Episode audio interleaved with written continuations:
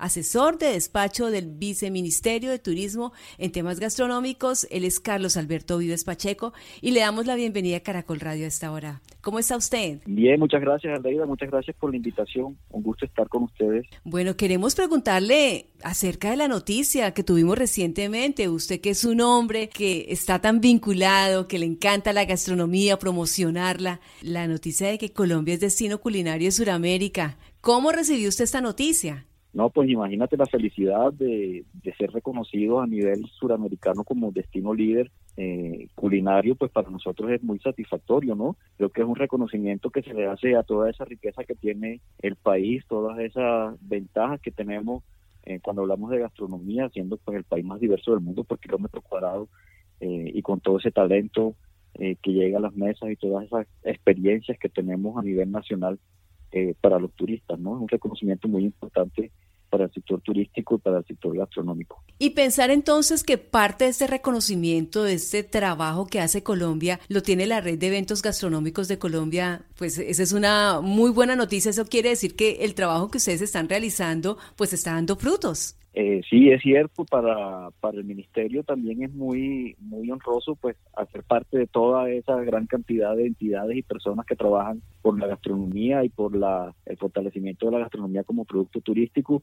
Y una de esas iniciativas que está enmarcada dentro de la Estrategia Nacional para posicionar la gastronomía a nivel nacional e internacional, una de esas iniciativas es la Red de Eventos Gastronómicos de Colombia, como tú bien lo mencionabas, ¿no? Una iniciativa muy bonita de la que hacen parte 71 eventos actualmente de los más importantes que tenemos a nivel nacional cuando hablamos de, gastronomía. 71 eventos. Estos eventos, ¿ustedes cómo los reconocen? ¿Cómo son escogidos?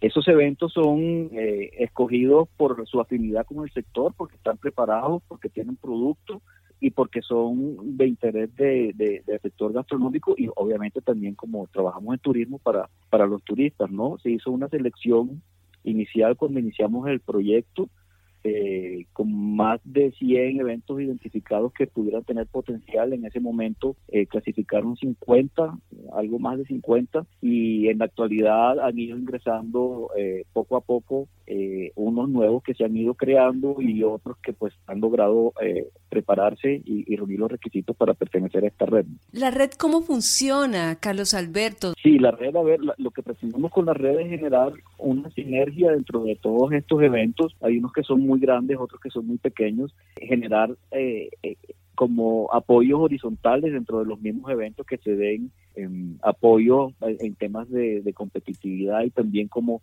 eh, en temas de promoción. Hay unos eventos que tienen más experiencias que otros, por ejemplo, eh, Alimentarte o Sabor Barranquilla eh, o el Festival de la Arepa de Huevo que lo tuvimos recorriendo el país el año pasado eh, con, con, los otros eventos que se brindan esa, esa cooperación que te mencionaba, a eventos pequeños como el Festival de, del Pastel de Pital de Megua en el Atlántico o el de los cuadros vivos y la de, arroba en Galera Sucre. Esa, esa es como la finalidad para potenciar ese producto y para, para que a través de esa sinergia y de esa colaboración entre los entre los eventos pues, eh, nos visibilicemos a nivel nacional y también a nivel internacional como un destino gastronómico competitivo. Sí, pues precisamente esa era mi pregunta. Colombia con este reconocimiento de destino culinario de Sudamérica, pues se puede trabajar cada día más para que a Colombia lleguen de muchas partes del mundo buscando ese destino culinario. Sí, claro, yo creo que estos reconocimientos lo que hacen es eh, visibilizarnos a nivel internacional, yo creo que eso es lo más importante, también generan unos retos grandes, ¿no? Para, para seguir trabajando y, y consolidando los destinos nuestros como destinos gastronómicos de talla mundial. Tenemos ya destinos muy reconocidos que son muy atractivos a los turistas, Bogotá, Cartagena, Cali, Medellín, Barranquilla, Santa Marta, el Caribe en general, el Pacífico, eh, destinos que son muy novedosos también como Coquí en, en, el Chocó, que se ha hecho un trabajo espectacular allá eh, con la comunidad, eh, en fin, el, el, reto es muy grande y creo que Colombia está preparado y, cada día vamos a tener más turistas motivados por la gastronomía para visitar en nuestras ciudades y nuestras comunidades. Lo importante, Carlos Alberto, es que Colombia se lo crea, que no sea únicamente un trabajo de la red de eventos gastronómicos de Colombia, de los restaurantes, de los chefs, de, la, de las personas que están vinculadas a la gastronomía, esos temas de gastronomía, sino que todos los colombianos nos demos cuenta de todo ese potencial que tenemos. Así es, nuestra aspiración es que algún día eh, los costeños podamos hablar con suficiencia de la gastronomía que tenemos en los llanos orientales o en la Amazonía, que una persona del Valle del Cauca hable con toda la propiedad de la gastronomía que tenemos en los Santanderes, una gastronomía tan rica, eh, eh, que, que el capitalino, que, el bogotano hable de la gastronomía sanandresarna, que la conozca. Es, una, es una tarea difícil, ardua, pero que creo que cada día hemos ido progresando, la, academia ha jugado un papel muy importante en esto, los muchachos que se están formando hoy están muy sintonizados con, el, pues, con nuestras tradiciones, con nuestros productos, con esa diversidad que te mencionaba y creo que eso se ha visto reflejado también en esa en esa nueva cocina que también genera esos esas eh, eh, como ese sentimiento de apropiación y de orgullo por la gastronomía colombiana que es fundamental como tú lo dices no no solo reconocimientos de afuera sino que nosotros nos autorreconozcamos eh, como una gran potencia en materia gastronómica. Sí. Estuvimos mirando su página de Instagram que es Carlos Vives P1 y pues lógicamente pues su página está muy dedicada a la gastronomía Usted es un hombre que, que la promociona, la cocina colombiana. ¿Usted sabe cocinar, Carlos? Sí, claro, pues acá y ahora en la pandemia eh, eh, me he perfeccionado un poco. Pero no es chef de profesión. No, no, mi profesión es relaciones internacionales y me especialicé en gerencia de negocios, pero soy de una familia también de, grandes cocineras y grandes pasteleras, mi familia eh, paterna, y bueno, crecí viendo eso y, de ahí viene esas afinidades desde pequeño. Sí, de familia costeña, nos decía al inicio de la entrevista. Así es, del Caribe. Soy de... mi, mi padre era samario. Ya, ¿y qué plato nos puede recomendar a esta hora para todos los colombianos de esa gastronomía costeña? No, pues imagínate, eso es infinito.